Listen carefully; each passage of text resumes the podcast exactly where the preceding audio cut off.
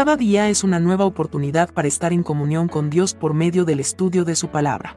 Bienvenidos a su espacio de devocional diario, Jesus is Life. Bienvenidos para continuar en el libro de Ezequiel, capítulo 20, antes de pedir a Dios. El 14 de agosto, durante el séptimo año de cautividad del rey Joaquín, algunos de los líderes de Israel vinieron a pedir un mensaje del Señor se sentaron frente a mí en espera de su respuesta. Entonces recibí el siguiente mensaje del Señor. Hijo de hombre, diles a los líderes de Israel, esto dice el Señor soberano. ¿Cómo se atreven a venir a pedirme un mensaje? Tan cierto como que yo vivo, dice el Señor soberano, que no les diré nada. Pues cuando les presentas ofrendas y les sacrificas a tus niños en el fuego, te contaminas con ídolos hasta el día de hoy. ¿Y yo debería permitirte, pueblo de Israel, que me pidas un mensaje? Tan cierto como que yo vivo, dice el Señor soberano, que no te diré nada. Cuando un hijo desobediente y rebelde se acerca a sus padres con una solicitud o un pedido, los padres no lo escuchan, ni tampoco le dan las cosas que piden, porque un desobediente y rebelde no merece nada de sus padres, si primero no muestra un sincero arrepentimiento por su comportamiento inadecuado. Algo similar a los padres terrenales sucede con nuestro Padre Celestial, pues ninguna persona que lleve una vida desordenada y vacía, satisfaciendo los deseos de su naturaleza carnal, recibirá una respuesta favorable a sus oraciones o demandas. Dios no se complace con las personas que solo le buscan para realizarle pedidos o demandas, pero no están dispuestos a vivir en conformidad a sus enseñanzas. Dios nunca escuchará las oraciones de esta clase de personas. Por las constantes rebeliones de Israel, el eterno Creador envió una severa disciplina sobre la nación, pero no la destruyó completamente.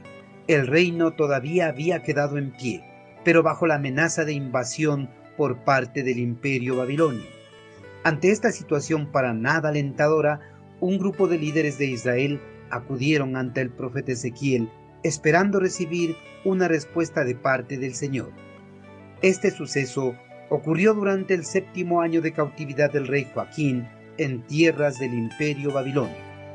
Antes de que la nación hebrea estuviera bajo amenaza, Dios había enviado diferentes profetas con su mensaje, pero los líderes del pueblo nunca atendieron a esos mensajes, más bien maltrataron a sus profetas, incluso hasta llegaron a matarlos.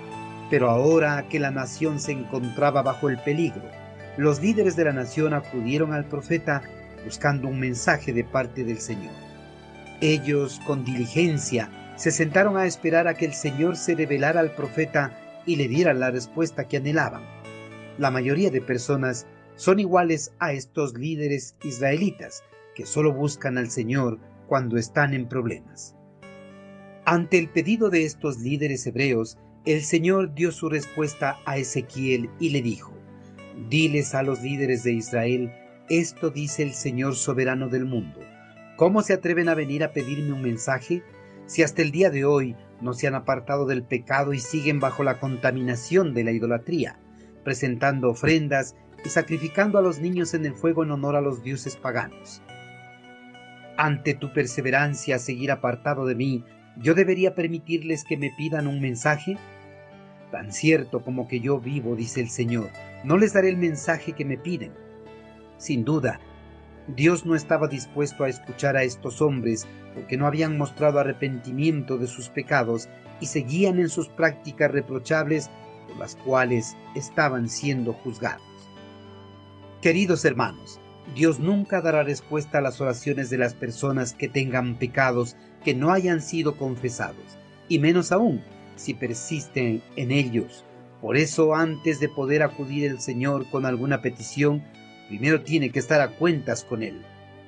Debe haber confesado todos sus pecados y ya no persistir en ellos. Solo así podrá acercarse confiadamente ante el Señor para realizarle cualquier petición, teniendo la seguridad de que obtendrá la respuesta anhelada. Hermanos, al igual que un padre terrenal, Dios detesta la rebeldía de un hijo, pero se complace con los que viven de acuerdo a su voluntad. Si realmente amamos a Dios, no seamos rebeldes ni desobedientes a su palabra. Más bien, tratemos de llevar una vida que le complazca, obedeciendo y practicando sus enseñanzas.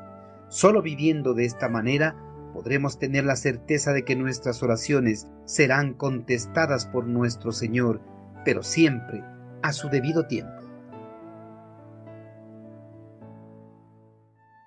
Envíenos sus sugerencias y comentarios a nuestro correo electrónico ministerio arroba Este programa es una producción de Jesus is Life.